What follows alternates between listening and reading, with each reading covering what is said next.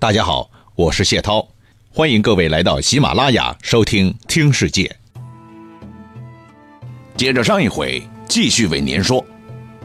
上次提到了诸葛亮的《出师表》，诸葛亮积极北伐中原，并不是心血来潮，而是孜孜以求的政治理想。首先吧，经过五年的内部大发展，蜀汉的综合国力已经大幅度得到提高了。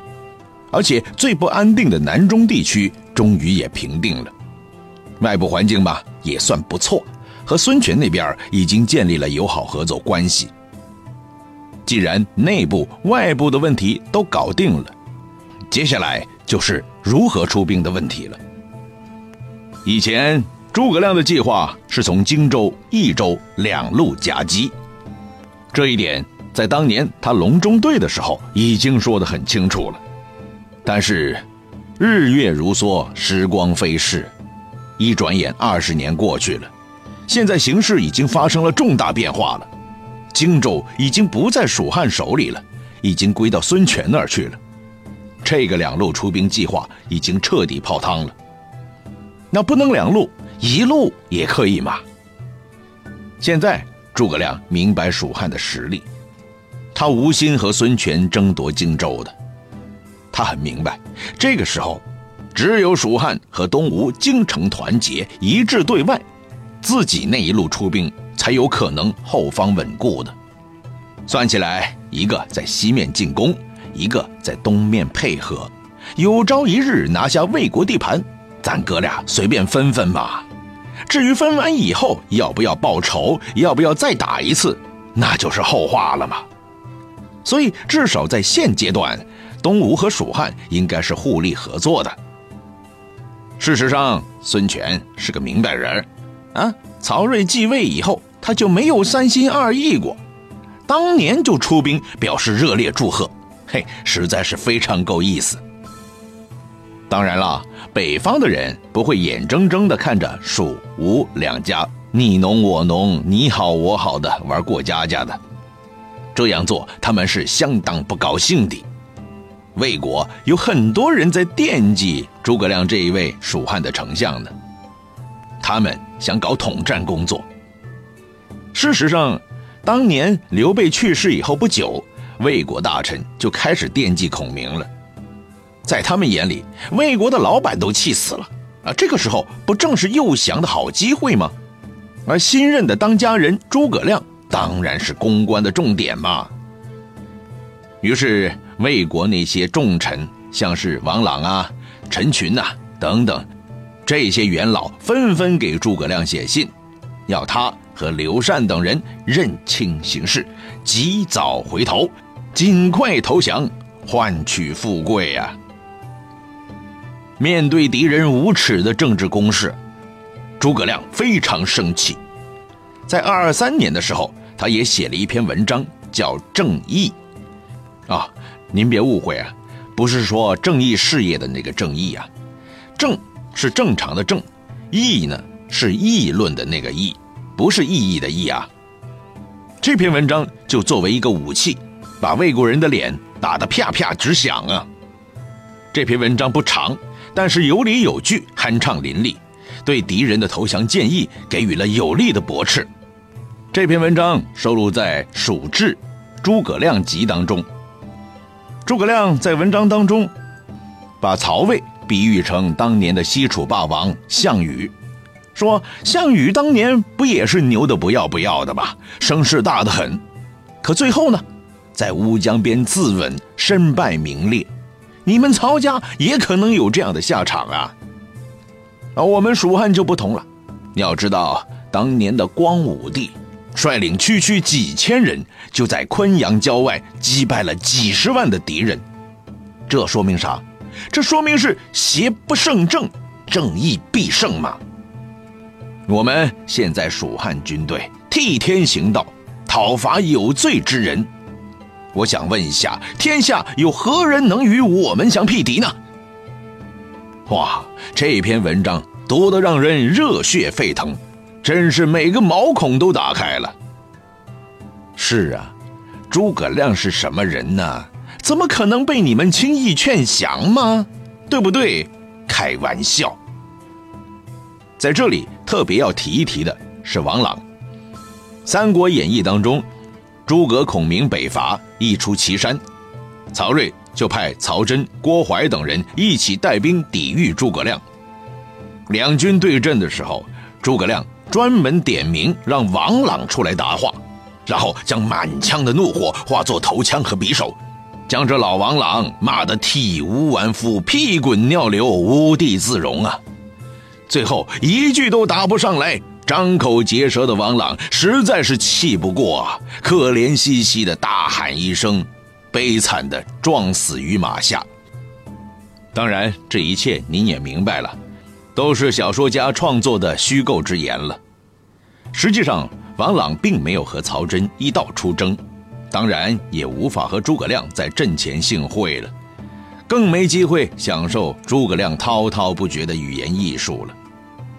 诸葛亮一出祁山是公元二二八年春天，而王朗是这一年十一月去世的。之所以王朗被倒霉的牵扯到这事儿里边来，一来是为了突出诸葛亮的形象，二来他的根源是来自于《正义》这篇文章。因为正义这篇文章驳斥的对象当中确实就有王朗嘛。至于时间和地点以及最后的结局对不上号，这已经不重要了。小说嘛是允许夸张的，但是看完之后觉得爽了，别把它当成正事那就行了。公元二二七年，诸葛亮率领十万大军出征，来到汉中，驻扎在阳平关。曹睿听说了这个消息，吃惊不小啊！哦呦，诸葛居然大举北伐了。要知道，魏国虽然是三国当中最强大的，但如果是同时对付东西两个敌人，那显然还是非常吃力的。所以，魏国一直以来采取的是有所为有所不为的策略。具体来说，就是把军事重点放在东吴。对东吴一直采取的是进攻的态势，而对蜀汉呢，采取的是观望和守势。这些年以来，魏国上上下下一直认为，蜀汉没啥国力的。夷陵大战之后，实力已经弱得不成样子了，就算折腾，也不可能搞出多大动静嘛。所以实在是不必担心嘛。只是你不担心的地方，现在偏偏出来闹动静了。你说魏国上上下下能不深感惊讶吗？对待这个不安分的诸葛亮，该如何处置比较好呢？曹睿听说诸葛亮已经到来了，震惊之余，很快就稳定情绪了。他打算在对方发动进攻之前，自己先发制人。他心里琢磨着，这回总可以出战了吧？上一次东吴的彭起事件，那还算得上是东吴的内政，我们不好轻易干涉，硬要过去插手，好像理由不怎么充分。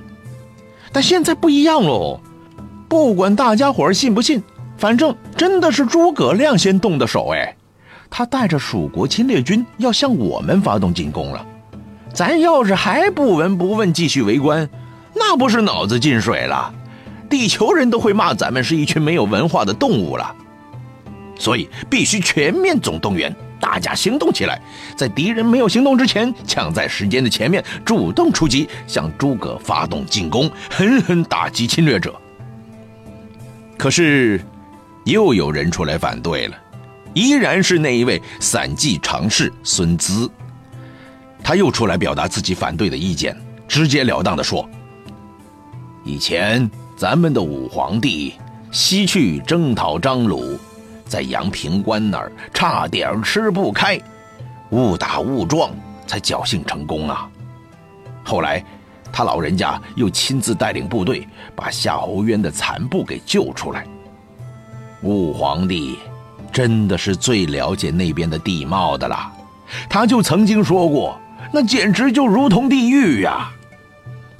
要知道，武皇帝他老人家用兵如神，对吴蜀两家还是忍了又忍，并不是他们两家怎么厉害，而是因为蜀国的部队都布置在崇山峻岭之间，而吴国的士兵都在江河大湖之上，咱们暂时没有实力一口吞掉，一时还干不过他们两个联手，这才是我们暂时不和他们玩的原因呢。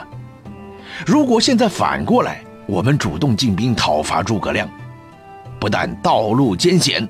而且还要集中全部精兵转运军用物资，还得防范东南的吴国进攻。这需要多大的力量啊！恐怕全国总动员都捉襟见肘，不够应付啊！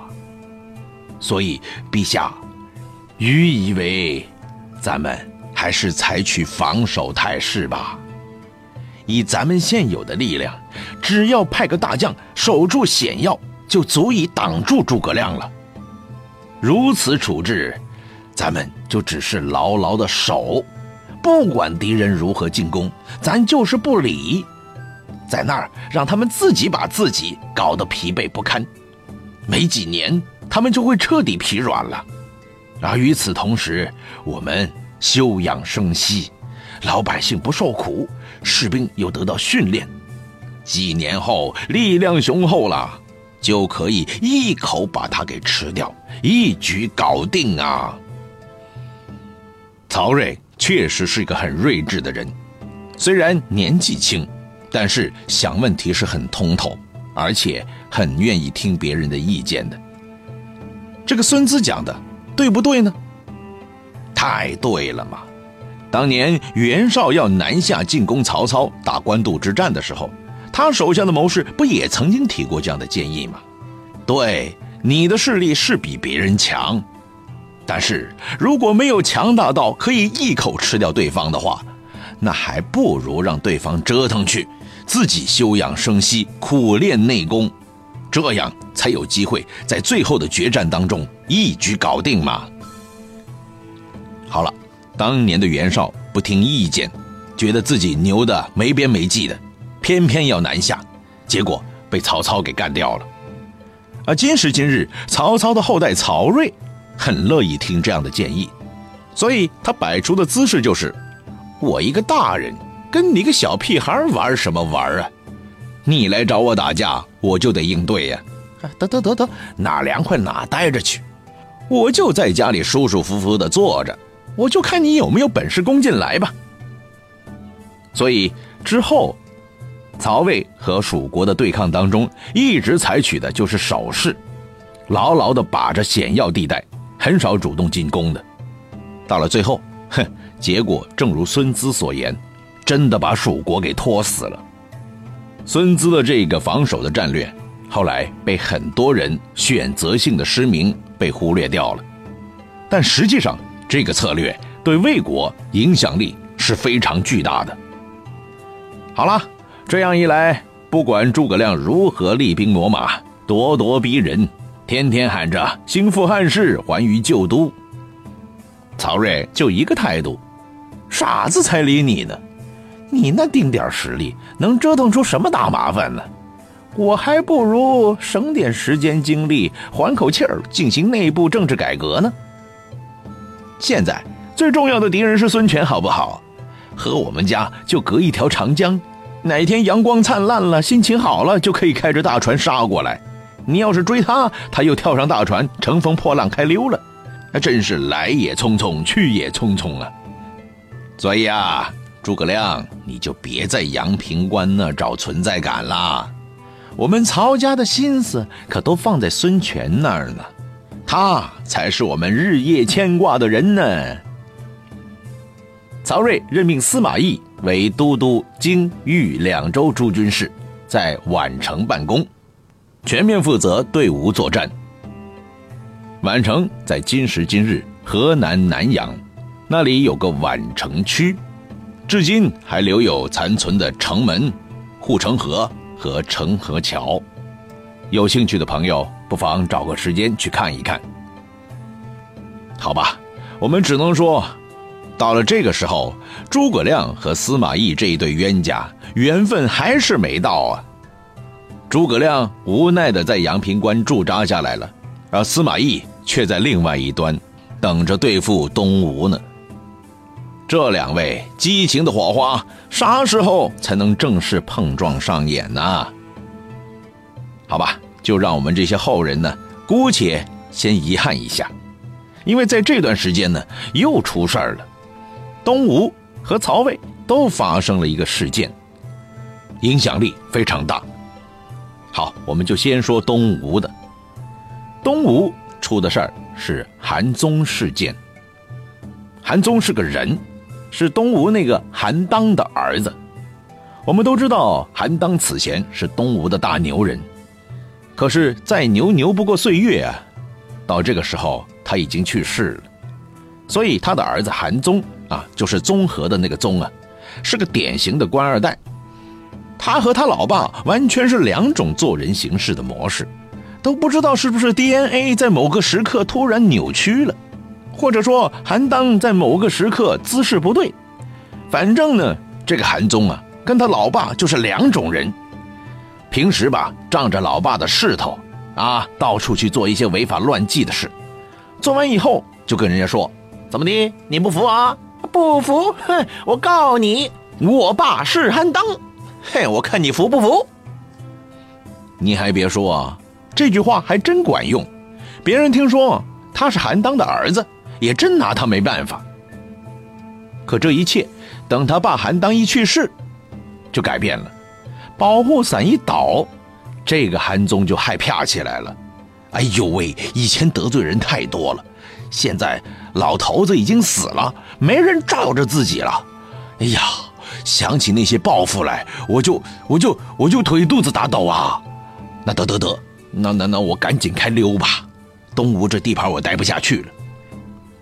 于是，这位官二代软蛋公子居然带上自己的家属和部曲，一咬牙一跺脚，跑到魏国这边投降了事了。就不知道这个纨绔子弟跑到魏国那儿还敢不敢说“我爸是韩当”啊？真要这么说，估计他的老爸会给气得活过来的。一开始吧，这个韩宗滚蛋了，对东吴来说只有好处没有坏处。大家都松了一口气，否则天天一个官二代嘴边挂着“我爸是谁是谁”，作威作福的，大家都受不了啊，真不好处理呀。现在他叛国投敌了，偷渡长江，拿了魏国的绿卡了，东吴人当然松了一口气了。只是大家伙都没想到，这个叛逃的家伙，后来给人当狗腿子，当得上瘾了。带上兵马，在边境上欺压百姓、滥杀无辜，着实不给自己祖国面子。这一点让孙权恨得咬牙切齿啊！这些是后话，我们以后再说。韩宗这个官二代跑到魏国，曹睿也是很爽的。为啥？因为这说明我们曹魏的自由世界是很有吸引力的吧？你看看，你看看。人家著名将领的官二代都跑过来了啊！至少我们在宣传舆论攻势上可以大喊大叫几下了吧？啊，这一点对于政治宣传工作来说是难得的抓手嘛。哎，这么看起来，这个韩宗一跑，对于韩宗本人、对于东吴、对于魏国来说，大家都松了一口气，好像都是赢家嘛，皆大欢喜，没啥不好的。可是，另外一起发生在曹魏内部的投降事件就没那么简单了，动静闹得相当大，而且对于有关的几方当事人来说，基本就没有赢家。因为这个投降的人，名字叫孟达。欢迎您关注我的微信公众号“谢涛听世界”，收听更多精彩节目。